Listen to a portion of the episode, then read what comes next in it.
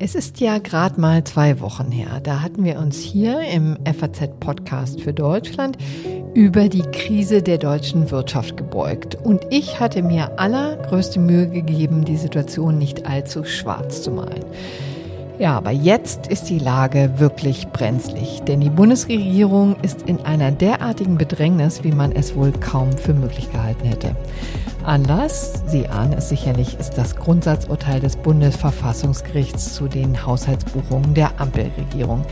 Mein Kollege Simon Strauß hat die prekäre Lage in der vergangenen Woche schon auseinandergenommen, aber inzwischen hat sich die Lage nochmal deutlich verschärft. Bundesfinanzminister Christian Lindner fängt eine Haushaltssperre nach der anderen. Viele Milliardeninvestitionen, zum Beispiel an den Chiphersteller Intel oder auch in das deutsche Schienennetz, hängen in der Luft. In Berlin weiß niemand so genau, wie es jetzt weitergehen soll. Das müssen wir uns näher anschauen und ich freue mich gleich mit dem Verfassungsrechtler Hanno Kube zu sprechen. Er hat das Urteil in Karlsruhe schließlich erstritten.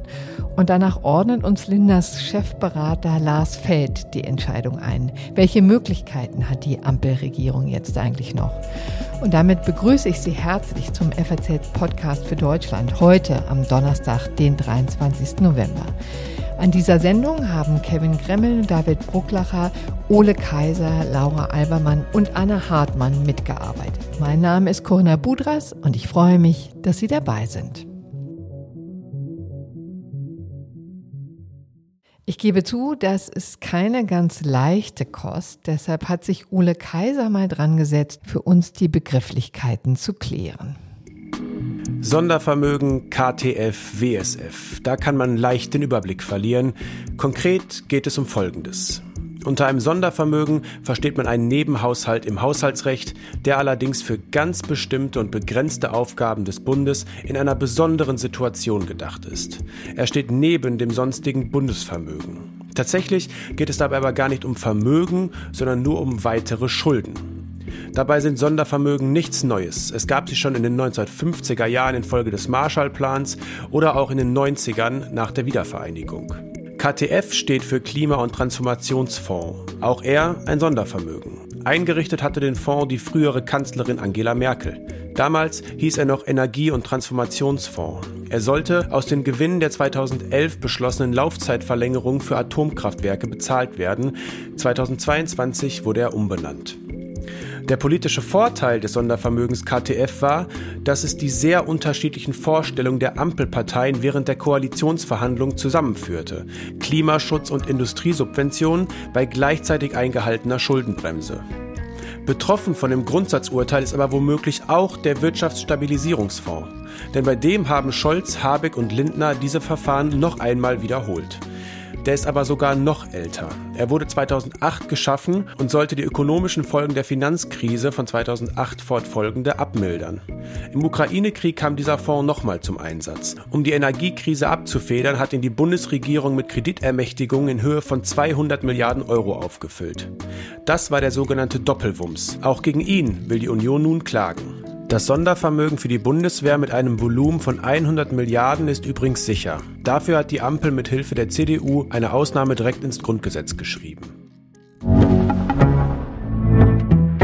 Das Urteil des Bundesverfassungsgerichts war ja quasi der Urknall der Krise und deshalb wollen wir auch hier beginnen. Und dazu habe ich mir den Mann in die Sendung eingeladen, der das Verfahren kennt wie kaum ein anderer. Dann schließlich hat er es als Prozessbevollmächtigter der Union von Anfang an nicht nur begleitet, sondern auch maßgeblich beeinflusst. Professor Hanno Kube ist Professor für Finanzverfassungsrecht an der Universität Heidelberg. Herzlich willkommen, Herr Professor Kube. Guten Tag, Frau Butras. Sie haben ja die Klage vertreten. Als die Union Sie damals mit der Prozessvertretung betraut hat, ahnten Sie eigentlich damals schon, in welcher tiefen Krise dass diese Regierung und damit ja letztlich auch die Republik stürzen könnte?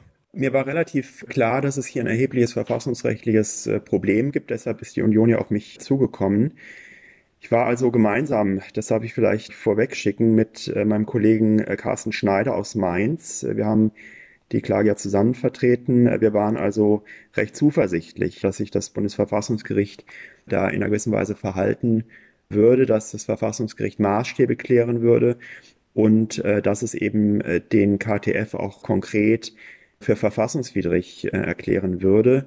Aber es war sicherlich nicht von vornherein absehbar, dass das Gericht äh, also im Ergebnis unter drei Gesichtspunkten zur Verfassungswidrigkeit kommt und äh, die Maßstäbe eben so weitgehend klären würde, dass sich also konkrete Auswirkungen auch für den WSF und für die anderen Sondervermögen ergeben würden. Hm, also das hat selbst Sie in dieser Tragweite überrascht.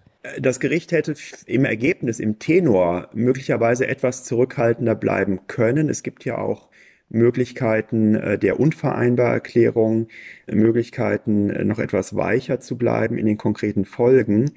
Wenn man aber die Maßstäbe ernst nimmt, äh, so wie das Bundesverfassungsgericht sie ausgelegt hat, ist die Nichtigerklärung schon die richtige Konsequenz gewesen. Hm. Sie haben ja auch eine einstweilige Anordnung gestellt, um das Schlimmste quasi zu verhindern. Also ein Eilverfahren. In einem Eilverfahren wollten sie im Grunde genommen schon die Bundesregierung stoppen lassen. Das war vor gut einem Jahr. Das hat das Bundesverfassungsgericht noch abgelehnt. Haben die Karlsruher Richter die Bundesregierung damit ins offene Messer laufen lassen? Oder wie ist das zu erklären? Naja, also wir hatten diesen Antrag auf einstweilige Anordnung tatsächlich gestellt, um zu verhindern, dass ähm, Fakten geschaffen werden und äh, dass äh, die Regierung ja eine Lage herbeiführt, äh, die eben letztlich noch problematischer ist als, als die, die jetzige. Die Anforderungen an eine einstweilige Anordnung sind natürlich relativ hoch. Da geht es ja prinzipiell nicht um die Erfolgsaussichten, sondern nur um äh, diese Folgenabschätzung im vorläufigen Verfahren. Dort hat das Bundesverfassungsgericht äh, zurückhaltend agiert, eben mit Blick auf diese Maßstäbe in der Folgenabwägung hat aber gleichzeitig doch sehr, sehr klare Signale gesandt, äh, dass die Hauptsacheprüfung eine sehr ernstliche Prüfung äh, sein würde. Und das hat uns auch dann im Glauben bestärkt, dass da etwas passieren würde im Hauptsacheverfahren. Mhm. Nun hätte natürlich die Regierung auch unabhängig von dem Ergebnis der einstweiligen Anordnung äh, und unabhängig vom Ergebnis des Beschlusses handeln können, aber das ist äh, nun nicht geschehen und nun muss man tatsächlich sagen, hat sich ein äh, Risiko verwirklicht, dass die Regierung bewusst eingegangen ist und äh, das trotz des EA-Verfahrens. Jetzt ähm, wollen wir mal uns angucken, was das Ganze für Konsequenzen hat. Also das Hauptproblem ist ja, dass Kreditermächtigungen genutzt wurden aus einer Krise in einer Phase, wo die eine Notlage äh, festgestellt wurde und diese dann aber eher übertragen wurden in spätere Jahre, also konkret in dieses Jahr, in die nächsten Jahre, wo die Notlage explizit nicht festgestellt wurde. Sie haben schon früh gesagt, ähm, früh auch die ganze Tragweite des Urteils erkannt, haben auch gesagt, dass der Bundeshaushalt 2023 verfassungswidrig ist. Der muss jetzt erstmal in Ordnung gebracht werden, bevor wir uns überhaupt um das nächste Jahr kümmern sollen, können. Wie soll das konkret aussehen? Infolge des Urteils ergeben sich jetzt natürlich Konsequenzen äh, für den ganzen Haushalt 23. Das hat die Regierung mittlerweile auch klar erkannt, auch nach der Ausschussanhörung im Haushaltsausschuss, die wir gerade hatten. Ähm, insbesondere deshalb, äh, weil der Wirtschaftsstabilisierungsfonds in 23 eine äh, Lücke verursacht, äh, die gefüllt werden muss. Im ersten Schritt würde ich auch hier sagen, hat sich eben das Risiko verwirklicht, dass die Regierung eingegangen ist. Gleichzeitig halte ich es aber für nicht ausgeschlossen, äh, dass eine Notlage noch für 23 jetzt erklärt wird. Das ist ja das, was ähm, aktuell auch diskutiert wird. Ähm, das verfassungsrechtliche Risiko hier besteht äh, in der Frage, ob eine Notlage tatsächlich rückwirkend erklärt werden kann. Und äh, der zweite Prüfungsbedarf, der sich natürlich ergibt, ist, ähm, die, betrifft die Frage, inwieweit die Ausgaben aus dem WSF in 2023 im Einzelnen tatsächlich energiekrisenbedingt waren. Also ob in der Sache hier ein Veranlassungszusammenhang hergestellt werden kann. Und das Bundesverfassungsgericht hat ja sehr klar gesagt, dass die Darlegungslasten diesbezüglich hoch sind und dass sie umso höher werden, äh, je länger äh, die Krise im Ausgangspunkt schon äh, zurückliegt. Mhm. Wie sieht es denn im nächsten Jahr aus? Ähm, mal ganz konkret gefragt, das Haushaltsgesetz 2024 ist exakt 3300 Seiten lang. Kann man das jetzt komplett in den Papierkorb werfen? Äh, nein, nein, nein, natürlich nicht. Also der allergrößte Teil des Entwurfs äh, 24 wird bestehen bleiben können. Aber es gibt sich eben, ergibt sich eben auch für 24 jetzt ein Prüfungsbedarf. Zum einen und äh, insbesondere äh, deshalb, weil die Sondervermögen nachberechnet werden müssen und sich die zulässige Nettokreditaufnahme für 24 dann auch äh, verändern wird äh, unter Berücksichtigung der Buchungen in den Sondervermögen und eben zum anderen auch mit Blick auf andere Ausgabepositionen, insbesondere geplante Positionen aus dem Klima- und Transformationsfonds, die jetzt möglicherweise in den Kernhaushalt überführt werden müssen. Also hier ergibt sich äh, für 24 eben ebenfalls ein äh, Prüfungsbedarf, ein Nachbesserungsbedarf und so halte ich es für richtig, dass sich äh, die Regierung jetzt entschieden hat, die Verfahren abzuschichten. Zunächst mal das 23er Verfahren, den 23er Haushalt ähm, verfassungskonform abzuschließen, um dann darauf den 24er Haushalt äh, aufzubauen. Und glauben Sie, wir schaffen das noch in diesem Jahr, die 2024, oder müssen wir im nächsten Jahr mit einem ja, vorläufigen Haushalt ins neue Jahr starten? Das hat ja verschiedene Implikationen. Wenn das nicht gelingt, den 24er Haushalt jetzt vor Jahresende zu beschließen, ist es überhaupt kein Drama, äh, weil Artikel 111 Grundgesetz die vorläufige Haushaltsführung erlaubt und es kommt vielfach zur Situation der vorläufigen Haushaltsführung, also regelmäßig äh, in Wahljahren oder nach Bundestagswahlen. Und auch äh, im Übrigen ist also oft schon äh, die vorläufige Haushaltsführung gewählt worden und die führt dazu, dass das, was schon ins Werk gesetzt war, dass äh, Maßnahmen, äh, die schon beschlossen waren, Verbindlichkeiten, die eingegangen worden sind, Gesetze, die befolgt werden müssen, dass all das passieren kann. Nur neue Maßnahmen können nicht ergriffen werden. Das ist eine gewisse Einschränkung. Und diesbezüglich mhm. gäbe es dann Verwaltungsvorschriften des Bundesfinanzministeriums, die das im Einzelnen anleiten. Es wäre aber kein mhm. Drama, für eine kurze Zeit eine vorläufige Haushaltsführung zu haben. Jetzt müssen wir nochmal auf das gucken, Herr Kube, was die Bundesregierung in ernste Bedrängnis bringt. Die Vorgaben aus Karlsruhe sind ja auch deshalb nicht so leicht zu verdauen, weil sie ja kurioserweise genau das erschweren, ja, wenn nicht gar unmöglich machen, was das Bundesverfassungsgericht in seinem Klimabeschluss vor zweieinhalb Jahren angemahnt hat. Hören wir mal rein, was Bundeswirtschaftsminister Robert Habeck am Dienstagabend in der ZDF-Sendung Lanz dazu sagte. Also vielleicht darf ich daran auch erinnern, dass das gleiche Bundesverfassungsgericht vor ungefähr zwei Jahren geurteilt hat, dass der Klimaschutz ebenfalls eine Verpflichtung der Politik mhm. ist, quasi Verfassungsrang hat. Und diese beiden Urteile, sie sind jetzt beide da und sie sind nicht so ganz leicht zueinander zu bringen. Da muss jetzt also eine politische Arbeit erfolgen. Herr Kube, juristisch ist das natürlich einwandfrei. Es geht um zwei völlig unterschiedliche Entscheidungen. Aber den Frust in der Bundesregierung kann man doch schon auch verstehen, oder? Ja, äh, man kann den Frust insoweit verstehen, als äh, die Bundesregierung bislang eine Politik verfolgt hat, äh, Klimaschutz insbesondere durch Fördermaßnahmen zu, äh, zu, zu bewirken. Das wirft jetzt natürlich grundsätzliche Fragen auf. Also es ist richtig, äh, dass äh, auf der einen Seite der Klimabeschluss äh, streng war, auf der anderen Seite jetzt das Schuldenbremseurteil ebenfalls streng war. Aber ich sehe da keine grundsätzliche Unvereinbarkeit, wenn man bedenkt, dass Klimaschutz natürlich auch auf anderen Wegen äh, bewirkt werden kann, mhm. als, als durch, durch äh, Fördermaßnahmen, auf anderen Wegen äh, bewirkt werden kann, im Übrigen als durch Schuldenaufnahme. Auch Investitionen in Klimatransformation sind ja nicht zwingend schuldenfinanziert. Vielmehr ist es ja so, dass die alte Schuldenbremse gescheitert war, die die Investitionsklausel kannte. Also da würde ich ein großes Fragezeichen dahinter machen, dass diese, äh, diese Entscheidung des Bundesverfassungsgerichts jetzt in einem fundamentalen Gegensatz äh, stehen würden.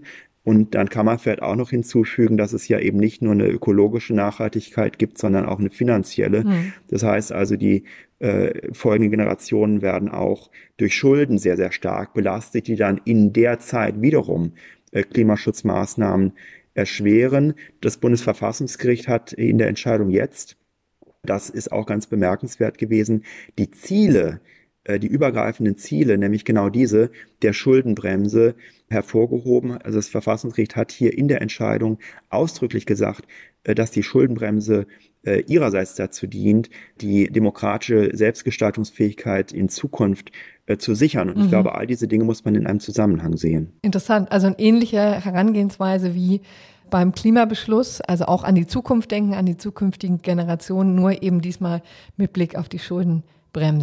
Zum Schluss würde ich gerne noch einmal zurückkommen auf das Urteil und fragen, das, was die Bundesregierung so in die Krise stürzt, ist ja tatsächlich die Unerbittlichkeit des Bundesverfassungsgerichts.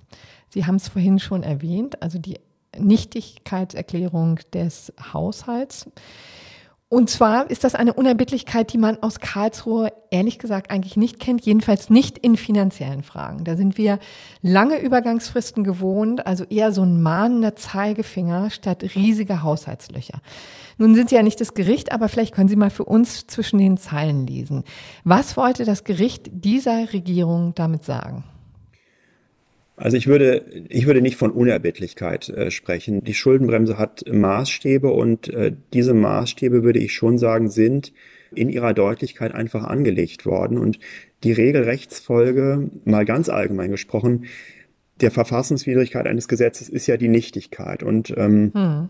Die das ist die Regel, genau. Das ist die Regelrechtsfolge. Alles andere wäre die Ausnahme. Richtig. Und die, die Unvereinbarkeit, ja, die Wirkung nur für die Zukunft wäre eine Ausnahme, die gesondert zu begründen ist. Nun ist es in der Tat so, völlig richtig, dass in Haushaltsfragen äh, in der Vergangenheit mitunter Unvereinbarkeiten erklärt wurden, insbesondere für ganze Haushalte, die schon abgeschlossen waren, die im Grunde nicht mehr rückabgewickelt werden konnten. Aber hier war die Lage ja nun tatsächlich eine andere. Auf der einen Seite hatte das Gericht sicherlich das Bestreben, die Maßstäbe klar zu machen und auch ein klares Signal zu senden nach äh, Berlin, vielleicht auch nach Brüssel.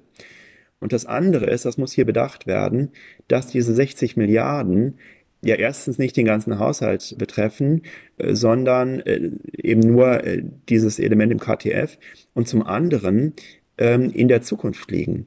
Dieses Urteil ja. hat ja gar keinen, äh, gar keinen Rückbezug. Es ging ja um die 60 Milliarden, die noch nicht verausgabt waren und in Zukunft verausgabt werden sollten. Also das Urteil ist auch insofern nur zukunftsgerichtet gewesen. Und äh, auch deshalb ist hier eine Nichtigerklärung als Regelrechtsfolge sicherlich äh, unproblematisch und unproblematischer als in einem Fall, in dem es um einen abgeschlossenen Haushalt geht. Hm. Ja, das ist wohl wahr. Ob es unproblematisch ist, ähm, das hat sicherlich äh, die Bundesregierung eine andere ähm, Sicht da drauf. Aber vielleicht die Frage, hat die Union Sie eigentlich schon mit der nächsten Klage betraut? Stichwort WSF oder atmen Sie oder atmen wir jetzt auch erstmal durch?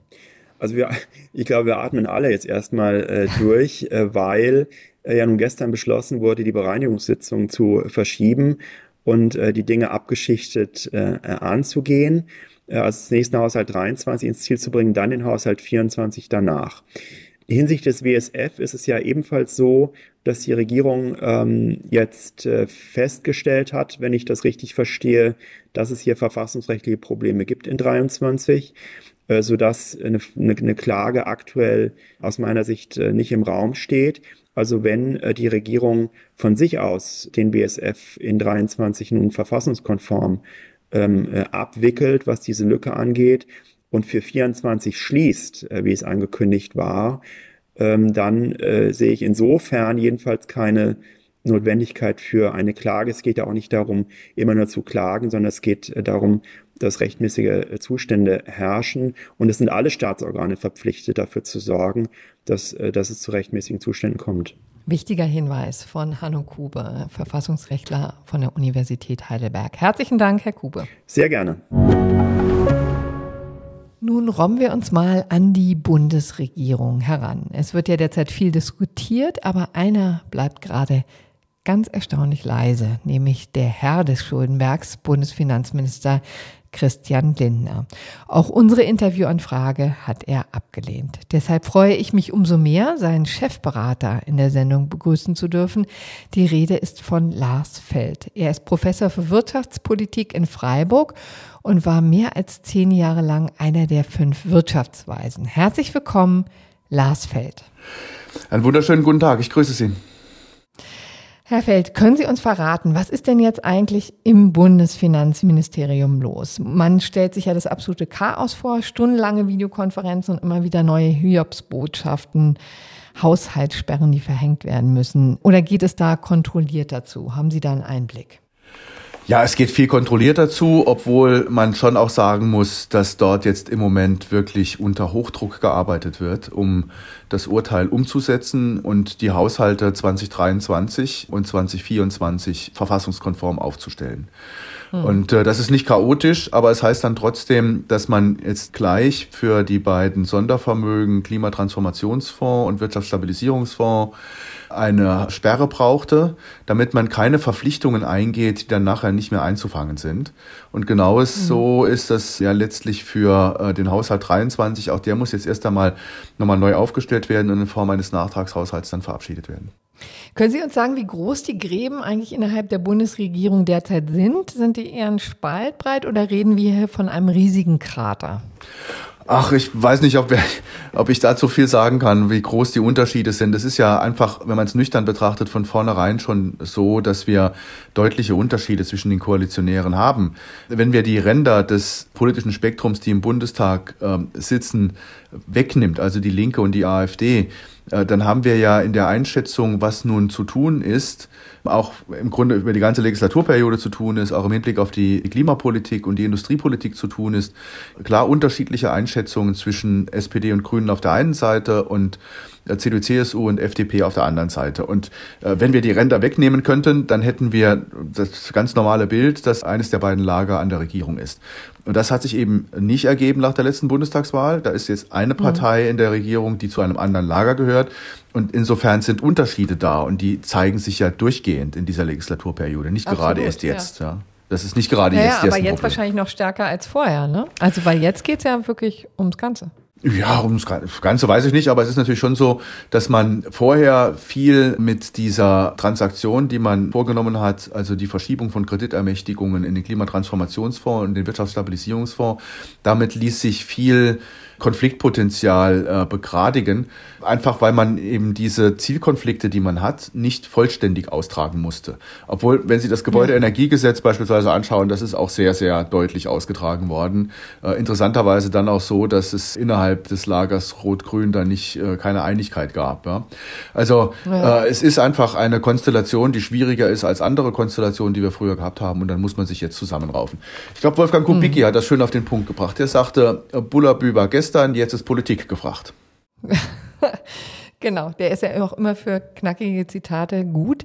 Jetzt kommen wir mal zu Ihrem Gastbeitrag. Sie haben ja in der Tat auch schon die Rettung parat. Sie haben für die FAZ einen Gastbeitrag geschrieben, der ja durchaus hoffnungsvoll klang. Der Titel war, wie die Finanzpolitik nun aussehen kann. Den werde ich natürlich auch gerne verlinken. Es geht also, Herr Fell. Was ist denn Ihr Patentrezept? Es gibt kein Patentrezept an der Stelle, aber es gibt so ein paar Leitlinien, die man einhalten äh, muss nach dem Urteil. Da werden ja jetzt im Grunde noch mal weitere Leitplanken gestellt. Das allererste, was man tun muss, um einen verfassungskonformen Haushalt hinzubekommen, ist das Jahr 2023 noch mal genau zu betrachten. Hm. Denn die Richter haben ja gesagt, diese Transaktion Kreditermächtigungen in einem Jahr aufzunehmen und es in diesem Jahr auf die Schuldenbremse anzurechnen, also Schulden wirksam zu verbuchen, dann aber die Kredite tatsächlich erst in den Folgejahren am Kapitalmarkt aufzunehmen und dann zu verausgaben, das geht nicht. Wenn man mhm. Kreditermächtigungen hat, dann müssen sie in dem entsprechenden Jahr auch aufgenommen werden, also müssen Kredite aufgenommen werden auf dem Kapitalmarkt und dann muss das auch verbucht werden. Das heißt jetzt, dass man beim Klimatransformationsfonds zunächst noch wenig Schwierigkeiten hat. Da werden 60 Milliarden Euro an Kreditermächtigungen gelöscht. Aber der Fonds hat ja Reserven aus anderen Bereichen, weil ihm die Einnahmen aus der CO2-Bepreisung zufließen, sowohl der mhm. europäischen als auch der deutschen. Äh, das ist insofern kein großes Problem. Aber der Wirtschaftsstabilisierungsfonds, bei dem man genauso verfahren ist im vergangenen Jahr, der hat ja dann dieses Jahr Mittel für die Gas- und Strompreisbremsen ausgezahlt. Genau. Und zwar grob gesprochen so rund 40 Milliarden Euro. Die müssen jetzt im laufenden Jahr verbucht werden. Die, die können nicht voriges Jahr verbucht bleiben. Mhm. Und deswegen braucht man den Nachtragshaushalt, um das wirklich glatt zu ziehen. Und äh, dann ist es aber so, wir befinden uns dieses Jahr in der Regelgrenze der Schuldenbremse. Wir haben ja keine Ausnahmeregel ja. mehr, die angewandt wird, keine Notlage. Und das, was dann an Defizit entsteht durch die Ausgaben des Wirtschaftsstabilisierungsfonds auf Bundesebene, übersteigt das, was in der Regelgrenze der Schuldenbremse an Defizit erlaubt ist. Zeit für eine kleine Eilmeldung. Kurz vor Redaktionsschuss ist nämlich bekannt geworden, dass Lindner tatsächlich einen Nachtragshaushalt für das Jahr 2023 einbringen will und dafür erneut eine Notlage ausruft. Und Lars Feld erklärt uns hier schon mal, warum das überhaupt rückwirkend möglich ist. Ich hatte an dieser Stelle nämlich eingeworfen, dass es anders wahrscheinlich gar nicht geht, denn sonst kriegt man die 40 Milliarden Euro gar nicht zusammen. Und hier ist seine Antwort. Genau. Man muss das jetzt also äh, tun. Und ähm, ich habe mit einigen Juristen darüber gesprochen, bevor ich ihnen den Artikel äh, geschickt habe am Sonntagabend. Dann nochmal äh, überlegt, ob das wirklich geht, die Notlage für das jetzt laufende Jahr nachträglich auszurufen.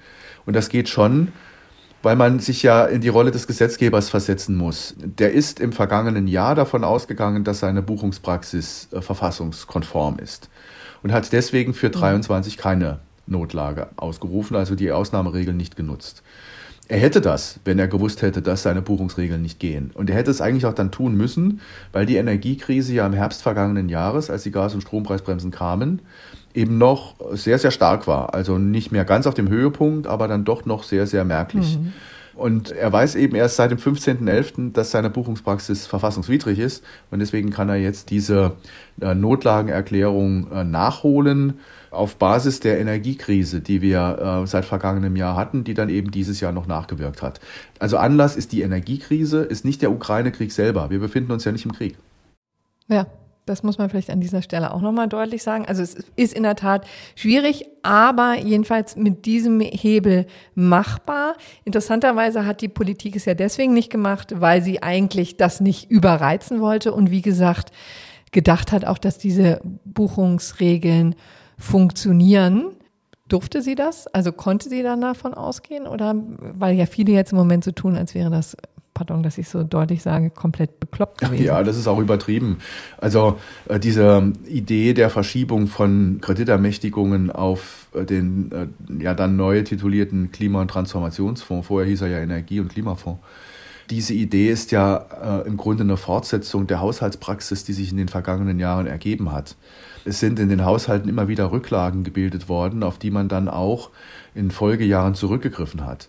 Dass das Gericht die Prinzipien von Jährlichkeit für die Haushaltsplanung und Jährigkeit äh, für den Haushaltsvollzug so stark macht, wie es das gemacht hat, das konnte niemand erwarten. Und viele sind jetzt mhm. auch ein bisschen unsicher, ob das, was wir an Praxis auch in den Ländern haben, ob das wirklich auch durchhaltbar ist. Wir haben in Baden-Württemberg einen Doppelhaushalt. Also für zwei Jahre wird der Haushalt verabschiedet. Da gibt es keine Jährlichkeit in diesem strengen Sinne. In den Ländern mhm. Hessen und Hamburg äh, wird die Doppik angewendet, also äh, im Grunde eine ja, Jahresbilanz, die sich ja, etwas näher in Richtung der privaten Bilanzierung bewegt. Natürlich spielt die Jährlichkeit da auch keine große Rolle. Es sind auch Rücklagen, Rückstellungen und ähnliches mit drin. Und äh, so wird man mhm. jetzt erst einmal nochmal überlegen müssen, was die Implikationen dieses Urteils dann auch wirklich für die Haushaltsführung von Bund und Ländern in den vergangenen Jahren äh, gewesen ist. Da ist viel Aufräumarbeit zu leisten. Was ist denn Ihre Prognose? Kann die Schuldenbremse so bleiben, wie sie ist?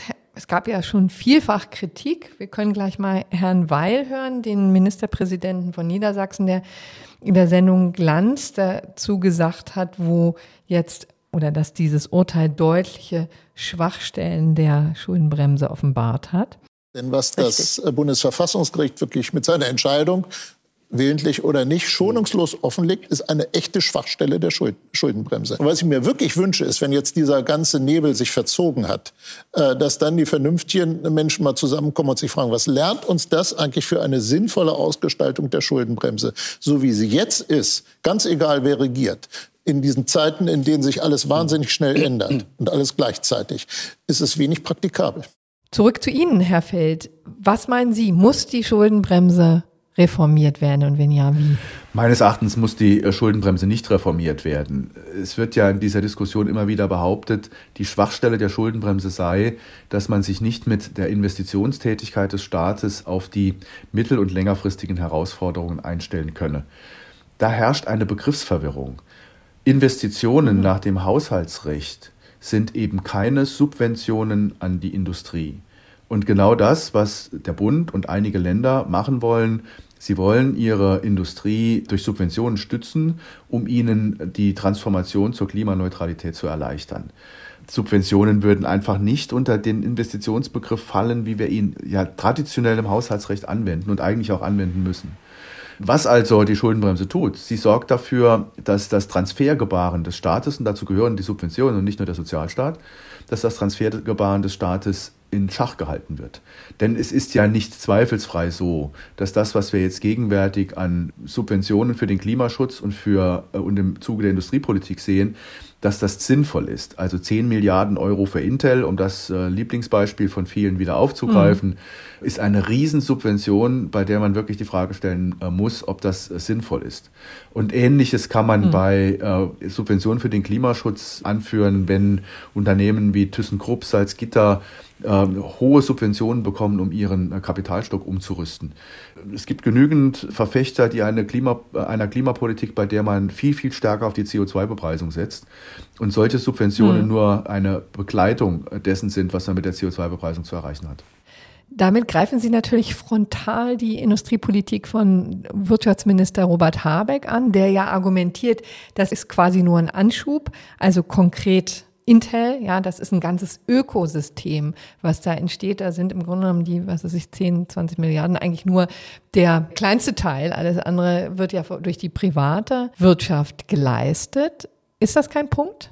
Also ich bin bei dieser Form der Industriepolitik durchgehend skeptisch gewesen. Als Peter Altmaier mit der Idee aufkam, die Industriepolitik so neu auszurichten, wie das jetzt Robert Habeck konsequent zu Ende zu führen gedenkt, äh, war ich schon genauso kritisch. Der Staat identifiziert vermeintlich die Technologien der Zukunft und äh, investiert dann vermeintlich Geld, was aber eigentlich nur eine Subvention ist für äh, diese Industrien. Und äh, das ist meines Erachtens nicht zielführend. Wir werden äh, feststellen müssen, dass unsere relativen Vorteile in Deutschland nicht in der Mikrochip-Produktion liegen, die Intel jetzt bereithält. Da kommt das Argument der Resilienz, aber äh, im Grunde kommt es doch einfach nur darauf an, dass der Westen auf Mikrochips zurückgreifen kann und man nicht mehr zu 80 Prozent mhm. von Taiwan abhängig ist. Aber ich hätte, ich hätte noch ein anderes Beispiel, Herr Feld. Äh, auch das wiederum ist mein Lieblingsbeispiel, eben nicht Intel, sondern ganz konkret Deutsche Bahn. Das ist eine Infrastruktur Infrastruktur, Schienennetz, Brücken, Bahnhöfe. Das macht ja nun kein Privater, das ist originäre Staatsaufgabe. Wie, also auch die Deutsche Bahn bankt ja jetzt um 5,5 Milliarden. Wie kann das unter einer Schuldenbremse vernünftig gewuppt werden? Man muss erstens sagen, dass, wenn man sich den Klimatransformationsfonds anschaut, tatsächlich die dort vorgesehenen Mittel für die Deutsche Bahn eine Investition in die Infrastruktur sind. Ich würde sagen, der ganze große Rest, das sind alles Subventionen. Ja. Äh, das will ich vorausschicken. Also insofern mhm. haben Sie hier einen Punkt. Und wir sehen ja auch den Zustand der Deutschen Bahn. Wünschenswert wäre es gewesen von Anfang an, das Schienennetz und die Zugfahrten darauf als Dienstleistungen voneinander zu trennen und das Schienennetz von der Bahn zu separieren.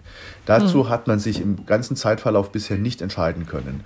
Äh, Grüne und FDP hatten diesen Vorstoß in den Koalitionsverhandlungen gemacht und die SPD hat wieder verweigert, das Netz vom Betrieb zu trennen. Das heißt, wir kommen schon nicht in die First-Best-Lösung, die wir hier hätten. Denn dann würde der Bund verantwortlich sein für das Netz oder er würde eine Netzbetreibergesellschaft gründen und könnte das Netz ertüchtigen. Ja? So muss er eben an die Bahn Mittel zahlen. Das kann er machen, indem er die 5,5 Milliarden aus dem Haushalt finanziert. Das heißt, da stehen hm. dann die normalen Zielkonflikte auch mit anderen Ausgaben im Haushalt an. Ja, das war Oder, in der Vergangenheit immer das Problem und ja. Das wird auch in Zukunft so sein, ne? Das ist immer das Problem, dass Transfers und Konsumausgaben des Staates für ja. die Politik attraktiver sind heute, als Investitionen zu tätigen. Absolut. Sehen Sie es ja in der De Debatte, ne? Also die Kindergrundsicherung, die 12 Milliarden, sind wesentlich häufiger eine Diskussion als das Geld für die Generalsanierung der Deutschen Bahn. Ja, klar. Das ist, ähm, ist kein Wunder. Ja? Also es sind natürlich ganz bestimmte Personengruppen davon betroffen. Beim Elterngeld haben wir das ja ähnlich und mhm. diejenigen, die betroffen sind, äh, schreien dann auch auf und es gibt ein entsprechendes Lobbying in Berlin, das auch mal überzogen sein kann, wie wir das bei der Diskussion um den ermäßigten äh, Mehrwertsteuersatz für das Gastgewerbe gesehen haben, als der Metro-Chef äh, Wissenschaftler angegangen ist mit einer Tonalität, die völlig inakzeptabel ist. Mhm. Also klar, das sehen wir und die Politik ist dem ausgesetzt, aber dem muss man ja nicht nachgeben. Und von daher mhm. ist es einfach auch uralt ureigene Aufgabe der Politik, diese Zielkonflikte so zu lösen, dass man für die Zukunft gut aufgestellt ist. Mhm. Ich bin nicht blauäugig, ich weiß schon, dass das problematisch ist. Es gibt deswegen auch noch eine andere Möglichkeit und die ist im Rahmen der Schuldenbremse machbar, denn finanzielle Transaktionen werden auf die Schuldenbremse nicht angerechnet. Das heißt, der Bund kann eine mhm. Eigenkapitalerhöhung bei der Bahn machen. Und damit hätte die Bahn auch die Möglichkeit, ihre Investitionen zu tätigen, die sie jetzt äh, mit den 5,5 Milliarden zu verlieren droht. Aber deswegen ist Ihr Plädoyer eigentlich eher Platz schaffen für solche Investitionen wie in das Schienennetz, wie in die Infrastruktur Deutschlands, aber auf Kosten politischer ja, Lieblingsprojekte. Ja, also es gibt ja da vieles auf der Ausgaben- und Einnahmenseite. Steuersubventionen sind ja auch Subventionen. Also wenn wir Steuervergünstigungen anschauen, sowohl bei Einkommens- und Körperschaftssteuer als auch bei der Umsatzsteuer, da ist schon noch das ein oder andere möglich. Mir ist bewusst, dass äh, die FDP da vieles äh, nicht gerne angehen will. Aber wenn man wirklich zu einem Ergebnis kommen will, dann kann man äh, nicht nur darauf verweisen, dass auf der Ausgabenseite im Sozialsystem Einsparungen nötig sind, der Hinweis ist schon richtig, aber er ist äh, nicht genügend. Ja. Er ist richtig, weil ja gut die Hälfte der Ausgaben des Bundes sind Sozialausgaben. Das ist ja nicht nur der Haushalt des Arbeitsministeriums, sondern da, da, gehört die Familienpolitik zu einem erheblichen Teil dazu. Da gehören auch die Subventionen als Transfers dazu. Also da muss man irgendwie rangehen und auch Abstriche machen. Und äh, dann äh, ist es politisch sinnvoll, im Gegenzug eben auch etwas anzubieten. Hätten Sie denn eine Steuervergünstigung, die Sie streichen würden sofort? Was ist da Ihr Favorit? Also ganz vorne steht bei mir der Handwerkerbonus, 35a ja. Einkommensteuergesetz. Der war eingeführt worden vor vielen Jahren, um die Schwarzarbeit einzudämmen und ist dann nochmal aufgestockt worden in der Finanzkrise aus Konjunkturgründen, konjunkturpolitischen Gründen. Äh, es gab danach eine Evaluation, die festgestellt hat, dass der äh, Handwerkerbonus im Grunde seine Zielsetzungen nicht erreicht und man könnte ihn schon längst gestrichen haben. Also das heißt, ich könnte in Zukunft dann keine Handwerkerrechnung mehr von meiner Steuer absetzen. Ja, genau. okay, jeder muss sein Schärflein dazu beitragen. Ich danke Ihnen sehr herzlich, Lars Feld. Schöne Grüße. Ja, vielen Dank für das Gespräch. Das war der FAZ-Podcast für Deutschland, diesmal mit etwas Überlänge. Dabei haben wir noch etliche Punkte ausgelassen, die ich gerne vertieft hätte. Zum Beispiel, was das alles für die Verbraucher bedeutet. Der Ökonom Lars Feld hat es ja schon erwähnt, auch die Preisbremsen für Gas und Strom sind vom Haushaltsdesaster betroffen. Da kann aber meine Kollegin Julia Löhr für Beruhigung sorgen. Sie hat für die FAZ aufgeschrieben, warum das für die Verbraucher alles kein Drama ist. Na, immerhin. Den Artikel verlinke ich gerne in die Shownotes. Ansonsten finden Sie bei uns in der Zeitung und auf Faznet noch eine Fülle von Analysen und Hintergrundberichten zu den Berliner Chaostagen. Ja, und wer an noch mehr rechtlicher Analyse interessiert ist, der sollte mal in unseren FAZ Einspruch Podcast reinhören. Ich darf mich für Ihr Interesse bedanken. Melden Sie sich gerne mit Feedback an die E-Mail-Adresse podcast.faz.de. Morgen wird Sie an dieser Stelle wieder mein Kollege Felix Hoffmann begrüßen. Ich sage, machen Sie es gut und bis bald.